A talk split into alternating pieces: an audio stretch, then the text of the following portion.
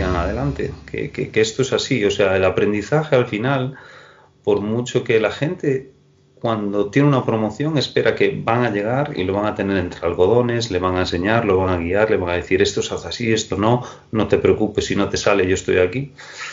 Pero no es así. el 95%, el, 90% del aprendizaje es te dan la oportunidad porque tienes, te ven potencial o, o por cualquier otra circunstancia te la dan y te sueltan allí. Te sueltan allí, estarán contigo dos, tres días, pero después búscate la vida.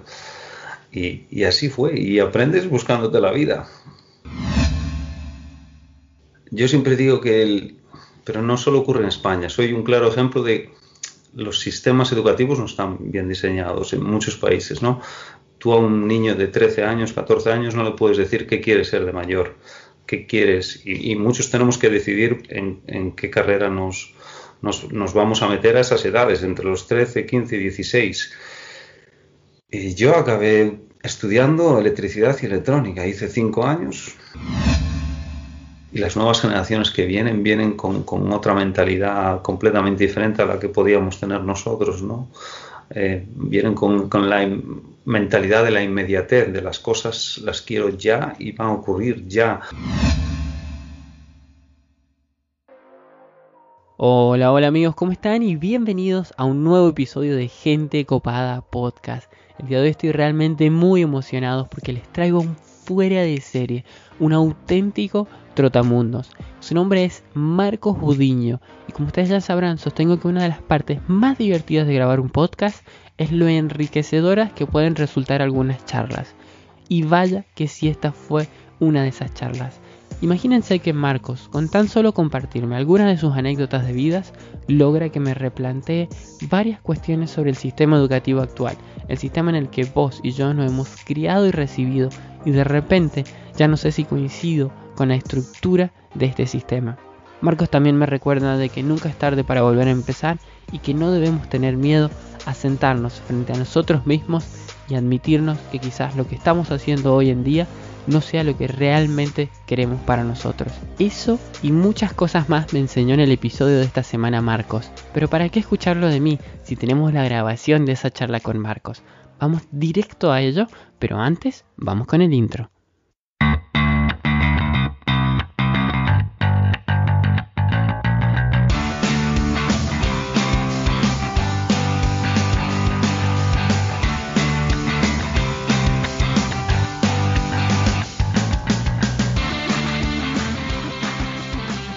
De vos. Pues a ver, yo desde que es que desde que yo dejé Argentina, pues recuerdas que estuve ahí cerca de un año y medio. Yo llegué ahí como housekeeping team leader. Yo venía de en aquel momento venía de Nueva York. Había hecho un, un internship en, housekeeping management en, el Granja de New York. no sé si lo conoces, es un monstruo de hotel, eran 1.300 habitaciones en, en la 42 con Lexington era solo el hotel teníamos más de casi mil empleados, solo housekeeping eran 300 y pico. Y después de ahí me moví a Argentina porque yo quería quedarme en Nueva York. Y me dijeron, va a ser que no te vamos a sponsorizar, Marcos. Esto solo se hace con jefes de departamento, etcétera, etcétera. Y yo, bueno, pues me gusta la marca, me gusta Hyatt. Mándame a donde quieras, como si me mandas a China. bueno, vamos a ver qué podemos hacer y me habían puesto en contacto con, con, el jefe de recursos humanos de Nueva York. Y claro, Granja de New York, tú piensas que aquel hotel facturaba cerca del 10% de todos los Hyatt de Estados Unidos. Era una máquina de hacer dinero. Cada vez que alguien de allí mandaba un mail, se contestaba right away, no, no, no, se esperaba. Y ese hombre mandó un correo a la responsable de recursos humanos de Latinoamérica. Y me pusieron en contacto con Chile, Sao Paulo y, y Argentina. Y al final pues salió de Argentina y me fui. Estuve un año y medio allí con vosotros. Y de ahí ya cuando llegué a un momento que miraba que ahí no había muchas más opciones de, crecer, estaba, estaba todo tapado, o sea, hacia arriba era imposible. Y movimientos internos no surgieron no, o no me los quisieron dar, no lo sé. Y dije, bueno, pues intentamos otra cosa. Y lo intentamos y recuerdo que me dieron la oportunidad como jefe de departamento en, un cinco estrellas, en Le Meridien, en Tarragona, en España. Yo recuerdo hacer esa entrevista y claro, yo decía, oye, voy a ser yo el jefe de departamento. Y ellos me decían, sí, sí, sí, queremos contar contigo. Y yo, yo quedé sorprendido porque no había sido ni siquiera Assistant Housekeeping Manager.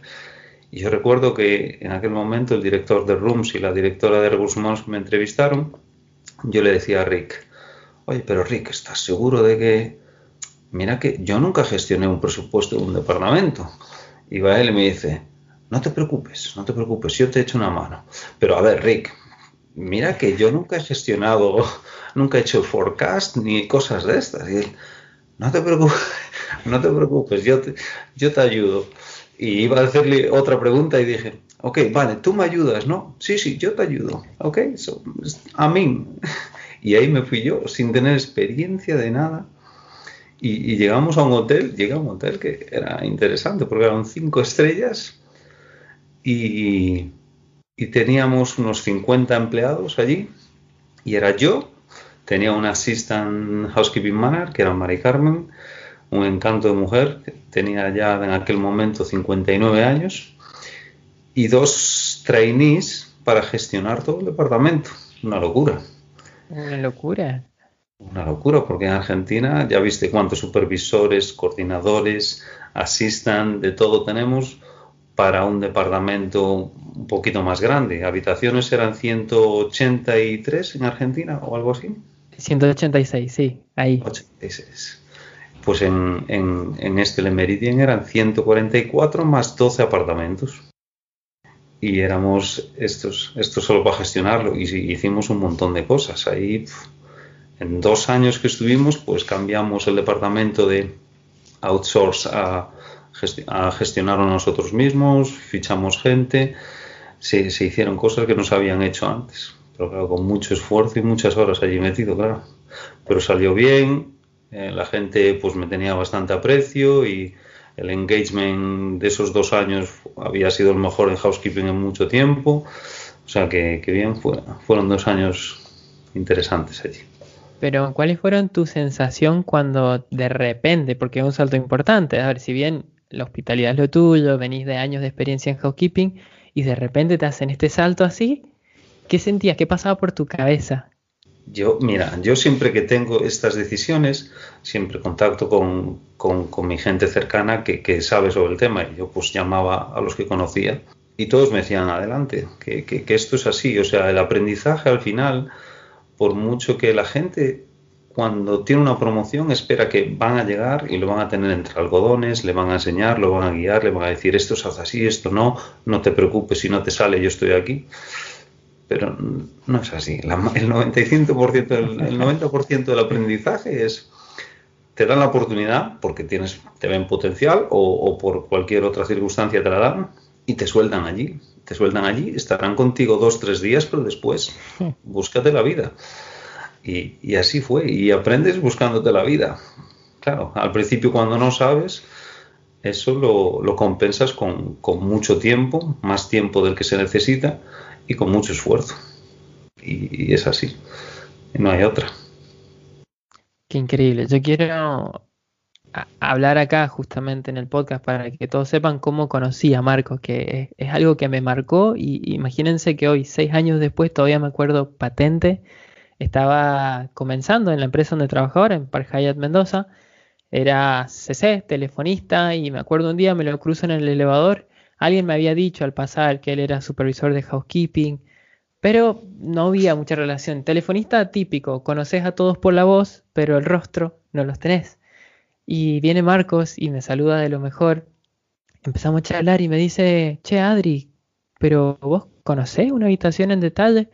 Y no sabía cómo decirle que no, que la verdad que no, que, eh, la sabía por el manual, por la imprenta, pero dame un segundo, dejó lo que estaba haciendo, me llevó y me mostró con lujo de detalle, acá tenés la caja de seguridad, acá tenés la carta de room service, este es el estándar, tit, Fue algo que, un pequeño detalle, que quizás vos no te diste cuenta en su momento, pero a mí me marcó, alguien que estaba empezando en la empresa, me marcó de otra manera y estoy seguro que te tienen que haber pasado cosas como este a lo largo de tu vida.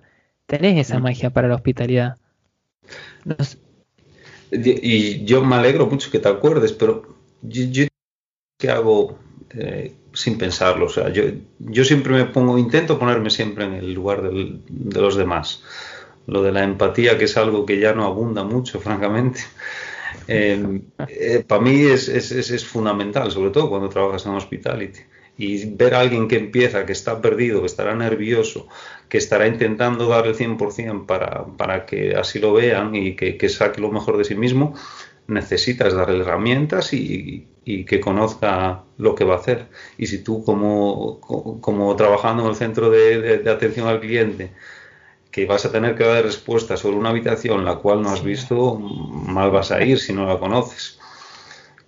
Pero bueno, yo siempre intento hacer eso y cada vez que alguien empieza, pues intento siempre tener paciencia y, y siempre preguntar qué tal, qué tal, qué tal, cómo te encuentras, cuáles son las sensaciones, que es lo más importante. Y si está cómodo y está tranquilo, pues es cuando va a dar lo mejor de sí mismo. Si está mal, incómodo, estresado y, nervioso, es cuando entonces va a cometer errores.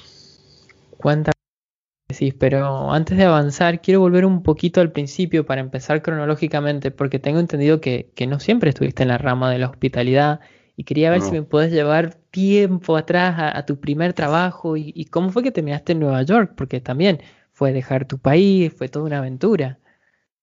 A ver, yo, yo siempre digo que el, pero no solo ocurre en España, soy un claro ejemplo de los sistemas educativos no están bien diseñados en muchos países, ¿no? Tú a un niño de 13 años, 14 años no le puedes decir qué quiere ser de mayor, qué quieres, y, muchos tenemos que decidir en qué carrera nos, nos, vamos a meter a esas edades, entre los 13, 15 y 16. Y yo acabé estudiando electricidad y electrónica. Hice cinco años eh, de electricidad y electrónica y acabé trabajando de electricidad muy poco. Ah, empecé de camarero, haciendo extras de restaurantes, restaurantes de batalla, la mayoría en Galicia, y, y haciendo después de electricista. También trabajé como técnico en una cadena de montaje en Vigo durante dos años. Eh, se llamaba GKN Driveline. Hacíamos transmisiones de coches. Una fábrica muy, muy importante allí. Está justo al lado de Citroën. Hacemos alguna, hacíamos algunas piezas para Citroën, pero la mayoría de piezas eran para el extranjero. Ahí hacías desde Mercedes, BMW, Audi, Toyota, carros de combate, hacías de todo y aprendí mucho porque era una fábrica donde se utilizaban técnicas de calidad importadas de, Toyota Japón, con lo cual en ese sentido aprendí, mucho. Dos años allí haciendo, haciendo piezas para coches estuve y qué más hice. Y estuve también un año de auxiliar de topografía haciendo una, una autopista con dragados, que también aprendí un montón. Y hasta hice de comercial todo esto hasta el 2010. Sí. comercial de, equipos de ventilación y aire acondicionado. Y en el 2010, pues todo fue como muchas cosas en la vida. Cuando lo dejé con mi ex, y, siempre necesitas a veces ese, ese, golpe de, realidad lo dejo con mi ex, ¿qué hago yo ahora después de casi 10 años de relación? Y, dije, no, me voy, me voy de Moaña no quiero saber nada más de esto. Y yo siempre tuve claro que era un, una persona de perfil social. Eh, se, me daba, se me daba bien la gente. Soy bastante extrovertido y siempre me gusta estar en contacto con gente. Y le dije a mi hermano José, que es psicólogo, José, me voy, hazme un favor, eh, consígueme un par de test de perfil profesional porque quiero tener seguro, quiero tener claro que soy una persona que, que, se me va a dar antes que, que, matricularme en una carrera, ¿no? Porque la idea era irme a Barcelona y ponerme a estudiar, ponerme a estudiar y a trabajar. Y ojo, si me consiguió un par de test, y en los test obviamente pues dio que tenía un perfil social plenamente. Y yo dije, ¿qué, estuve haciendo yo tantos años en, una fábrica, en, haciendo instalaciones electrotécnicas? Y nada, me fui a Barcelona. Sí, sí, y empecé a buscar eh, estudios y sí, obviamente elegí el turismo y ahí me metí a hacer turismo. Fueron tres años duros en Barcelona porque estudiaba, trabajaba, trabajaba de noches en, lo que estás haciendo tú lo hacía yo en un hotel de cuatro estrellas ahí en Barcelona, auditor nocturno y dormía por las mañanas y de 3 a 8 y media de la tarde pues, pues estudiaba. Y hice la carrera, hice también prácticas en housekeeping, mis primeras prácticas en un NH, 5 estrellas. Trabajé también otro 5 gran lujo como coordinador de housekeeping. Y después tenía claro que el siguiente paso tenía que ser aprender inglés y para aprender inglés tenía que, irme a un país de habla de habla inglesa obviamente y intenté sabía que tenía derecho al visado J1 que es un visado al que puedes aplicar después de terminar eh, tus estudios durante los dos siguientes años y empecé me puse en contacto con un par de compañías que se dedicaban a esto me consiguieron entrevistas y los de Grand Hyatt New York, pues les gusté y me ofrecieron el, el internship en Grand Hyatt New York. Y ahí me fui yo, sin apenas saber inglés, eh, para el Grand Hyatt New York. Y ahí empezó un poco todo. Qué locura, o sea, te fuiste a Nueva York sabiendo el inglés que te dan en la formación académica, digamos, durante tus primeros años y la universidad. Sí, no, eso, eso fue muy, eso, ahora es cómico, pero yo, yo lo pasé mal. Yo porque, claro, yo llegué allí, yo recuerdo que dejaba Barcelona y le decía a mi ¿tú estás segura de que yo tengo un buen nivel? Y ella me decía, Marcos, no te preocupes, tú vas sobrado. Y yo, ahí llego yo a Nueva York, todo convencido, New Jersey, aterrizo allí en el aeropuerto en Newark y cojo el taxi y cuando voy, voy a coger el taxi y subo al taxi, eh, era un hindú el conductor y ya con su acento particular que tiene me habla y ya me costó entenderlo. Y yo dije, uy, que esto no es como me lo han dicho.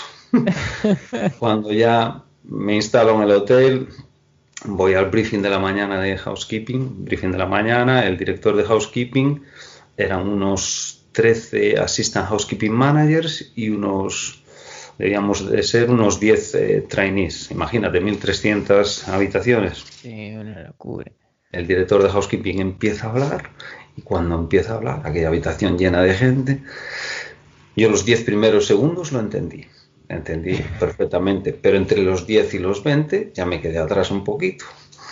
Cuando pasa de los 20 a los 30 yo seguía entre los 10 y los 20. Y ya cuando pasó de los 50 segundos yo ya estaba perdidísimo, dije, ¿dónde me metí yo? ¿Qué cara yo hago aquí yo? No entiendo nada y al final se ponen a hablar, conversación, intentaba sacar una palabra de aquí allá. Y recuerdo que de repente me dice, Marcos, anything to say? Yo lo, único que dije fue thank you for the opportunity y no hablé nada más durante dos meses. Qué loco. Pero, pero qué valentía, qué valentía y, y de verdad es que es una de las mejores formas de, de aprender sin lugar a duda. Hacia la fuerza, uno al principio se hace entender como puede, con señas de mano, como, como puede, pero ¿y cuántos tiempo estuviste en Nueva York hasta que te tocó el paso a la Argentina? Estuve un año, un año entero, un año y un mes y, y bien, la verdad es que al principio fue duro recuerdo que, incluso muchas veces me, iba para casa, iba llorando en el autobús de la frustración de decir, porque yo sabía que era mejor que muchos otros, no, no, solo mis compañeros de, de, práctica, sino assistant housekeeping managers que yo tenía allí, que yo los miraba y yo decía, pero si yo a este tío le doy mil vueltas, pero no podía demostrarlo porque no sabía hablar inglés. Y te ibas frustrado muchas veces. Pero después al final le, dimos la vuelta a la tortilla un poco y ya te empecé a soltarme y, las cosas empezaron a salir, me empezaron a valorar un poquito más, me daban más responsabilidades.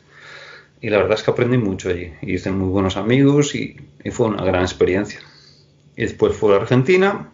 De Argentina me fui a, le Meridien Ra, dos años allí, como mi primera vez como jefe de departamento. Y de ahí tuve la oportunidad después de irme al W, Amsterdam, en los Países Bajos, otro añito allí como jefe también de, housekeeping. Y de allí al Jumeirah, Jumeirah eh, Port Sawyer en Mallorca.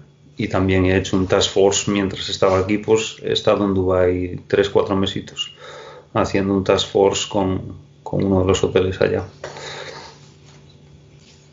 Qué locura cómo constantemente te estás empujando fuera de tu zona de confort, porque no es que te quedas, y eh, aunque, me estás admitiendo que tampoco es que te es fácil, pero sin embargo lo haces. ¿Qué, ¿Qué, qué, es lo que te empuja? ¿Qué es lo que te lleva a constantemente estar desafiándote? A ver, las primeras ocasiones, a ver, yo tenía claro, primero era por objetivos. Lo primero que tenía que hacer era hablar un buen inglés para poder tener un futuro en esta profesión, si no, y sabía que un internship en, Estados Unidos iba también a allanar un poco la carrera en cuanto a tener un currículum más aceptable. Ten en cuenta que yo me puse a estudiar turismo con 33 años. 33 años me pongo a estudiar con, con chavalines entre los 18 y los 20 años, que sabían que tenían unas eh, cualidades incluso mejores que las mías. Y, yo decía, yo, yo me ponía, yo decía que, tenía que estudiar y en menos de 10 años yo tenía que ser jefe de departamento si quería tener algún futuro en esto, porque iba a contratiempo. Al final lo conseguí, no sé, en 2016 ya era jefe de departamento, o sea, terminé en 2012 de estudiar y en cuatro años pues, pues era jefe de departamento, con lo cual fue, fue importante eso para mí. Y fue objetivos, primero inglés y después intentar hacer carrera y no parar de trabajar. Y para eso tenía que estar abierto a, lo que surgiera. Nunca fue que diga, quiero hacer esto y nada más. No, yo decía, voy a hacer lo mejor que puedo con lo que me venga y, los resultados y las oportunidades llegarán. Y cada vez que llegaba una oportunidad, pues decía, adelante.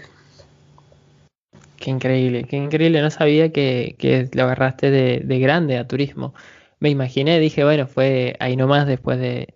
Pero bueno, no, es todo otro tema. Eh, eh, ¿qué, experiencia te dejó viajar por tantos países? Porque son culturas distintas, son personas distintas, pero algo seguro te llevaste de cada país. sí, sí, sí, que te, llevas muchas cosas. Yo lo que siempre me llevo son, son las personas que he conocido, los amigos que, que he hecho y las experiencias al final con, ellos la mayoría, claro. Y, me siento afortunado de poder decir, pues tengo muy buenos amigos en, Argentina, en Estados Unidos, en Holanda, en, Cataluña, en, en Dubái y, estoy orgulloso de poder decir eso. Y yo creo que es lo más importante, el conocer gente y las experiencias, porque al final aquí estamos de paso me gusta decir siempre que soy rico, pero soy rico no con dinero, sino en experiencias. Ahí soy, puedo decir que soy millonario, creo. Y, esa es la idea al final. El dinero es importante, sí, pero hay que vivirlo también. Qué hermoso, qué hermoso todo lo que me decís. Ahora, explícame, porque es un tipo que no se queda quieto para nada. Ahora en pandemia, tengo entendido que el hotel donde vos trabajaste estuvo la mayor parte del tiempo cerrado. Y en vez de quedarte quieto, empezaste un, un MBA, si no me equivoco, un magister, como le decimos acá en Argentina. Hmm. Cuéntame un poquito de eso. Sí, no, la, idea era lo que tú dices, no estar parado. Eh, es un año casi perdido, podemos decir, el 2020, tremendamente negativo, sobre todo para, para nuestro país, en España, donde casi uno de cada cinco empleados depende del sector eh, servicios turísticos, digámoslo. Con lo cual el, país está en una tesitura complicada y, no puedes estar parado. Tuve la opción de decir, podría haber buscado cosas, de hecho, pues alguna oferta te llega y... Pero bueno, yo estoy contento en la empresa, en la compañía en la que estoy, en Yumeira, y hablé con mi, con mi GM, con mi director y con la directora de recursos humanos y les dije si había la posibilidad de, que, de, hacer un máster y que ellos me, me, cubrieran esos gastos y les pareció bien la idea y decidieron, lo estudiaron y, han optado por, por, hacerse cargo de los gastos del máster y yo encantado de poder aprovechar, seguir en la compañía y, y refrescarme. Justo ahora, después de 10 años de, de comenzar turismo, de estudiar turismo en Barcelona, pues 10 años después estoy haciendo un máster que creo que me, que, que me va a venir bien seguro. Qué increíble, porque muchas personas a tu edad, y para mí sos joven, yo siempre sostengo que alguien es joven mientras tenga ganas de hacer, de seguir emprendiendo, de seguir creciendo, eh, no, tienen esa mentalidad que tenés vos y, eso me sorprende y, quisiera saber si estás dispuesto a compartir cuáles son tus próximos objetivos. Ya ahí me estás dando una pista, pero de acá en adelante, ¿a dónde estás apuntando? Siempre contesto lo mismo y de hecho esto es una de las preguntas que te hacen en todas las entrevistas. No, no contesto lo mismo, pero, pero sí pienso lo mismo. Si tú te centras en un solo objetivo, estás cerrando un montón de otras de, puertas que se te pueden abrir, ¿no? Si te concentras en una cosa, pues hay otras muchas que pueden llegar durante el camino y que a lo mejor no las vas a tener en cuenta. Con lo cual, prefiero no ponerme un objetivo fijo, pero sí seguir trabajando. Me gustaría hacer algo diferente a housekeeping, en donde ya llevo cinco años, de los cuales cuatro como jefe de departamento. Creo que sería bueno al menos intentarlo fuera de housekeeping He demostrado que ya puedo hacerlo, puedo llevarlo y creo que es el momento de intentar algo diferente para, tener un perfil más versátil y, poder seguir creciendo si, surge la oportunidad. Esa es la idea, intentar formarme para, para tener más conocimientos y, poder seguir creciendo si, si, si me apetece y si sale la oportunidad, básicamente. Me encanta porque una respuesta fuera de lo común, una de esas respuestas que no que nos, uno no se espera y por eso te debe ir también en las entrevistas. O sea, es una respuesta que te deja ahí recalculando o pensando. Marcos, quiero pasar a la segunda etapa de la entrevista donde buscamos conocerte un poquito más a vos, la persona. Entonces quisiera preguntar, esta, esta pregunta va dividida en dos. ¿Cuál ha sido en tu vida el mejor consejo que te han dado y el peor consejo que te han dado? Quizás el que se te venga ahora a la mente. Es que lo tengo que pensar mucho. ¿eh? Es difícil, es, difícil. Es, muy difícil. Es que no, sabría decirte. No sabría decirte, pero más que consejo es lo que se me ha enseñado de pequeño y tanto de por mis padres o, por la gente con la que he trabajado, que, las cosas no llegan porque sí, el esfuerzo, ¿no? Eh, la cultura del esfuerzo, del trabajar duro, de esforzarse y de, y de estar abierto a que te enseñen y que te digan las cosas como se hacen, quizás sería ese el mejor consejo que me han dado. Eh, es, algo que sobre todo en estos tiempos se está perdiendo un poco, que es la cultura del esfuerzo. En estos tiempos, eh, en los últimos 20 años, la sociedad ha cambiado un montón y las nuevas generaciones que vienen vienen con, con otra mentalidad completamente diferente a la que podíamos tener nosotros, ¿no? Eh, vienen con, la mentalidad de la inmediatez, de las cosas las quiero ya y van a ocurrir ya. Y, lo veo todos los días.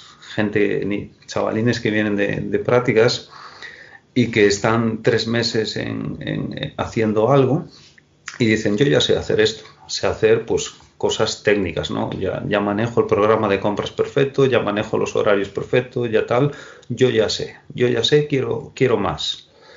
Y yo siempre intento decirles, el conocimiento llega después de, la experiencia. No es saber la parte técnica y ya está. Tienes que saber la parte técnica, pero después tienes que tener vivencias en esa posición. Y eso llega con tiempo, ni más ni menos. Y después de ese, de ese tiempo, pues, pues tendrás tu oportunidad. Pero sí, diría que el esfuerzo, el, trabajar el, y, el, trabajar duro. ¿no? sería ese, creo, el mejor consejo que me han dado o lo que me han enseñado, no sé. Sabio. Muy sabio. ¿Y el peor? Algún mal consejo te tienen que haber No, no, no, no me digas quién, pero por ahí el consejo. Es que no sé, yo creo que eso lo filtro además, porque si, si es un mal consejo, lo descarto y no lo tengo en cuenta ya y es como lo, lo pongo en la papelera de reciclaje, es que no lo recuerdo, pero no, no sabría decirte el peor consejo que me han dado, es que no lo sé, no lo sé, no, no sabría qué responderte. Está muy bien. Marcos, ¿qué es algo de vos que la mayoría de las personas no saben y que si supieran se sorprenderían? Puede ser desde una manual, puede ser desde una forma de pensar, lo que vos quieras. Eh, perdona que se entrecortó, ¿puedes repetirme la pregunta, por favor? Sí, obvio. Digo, ¿qué, es algo de vos que la mayoría de las personas no conocen y si supieran se sorprenderían? Y puede ser desde una manualidad, desde una ideología, lo que desde un hobby. Es que yo creo que soy bastante transparente y creo que más o menos la gente me, conoce. Por lo menos la gente de, de, Moaña, de mi, de, mi pueblo, me conoce todo el mundo. Y no sé, algo que no sepan de mí. No te, no te sabría decir. Eh, que estuve. Es que esto es un poco intrascendente.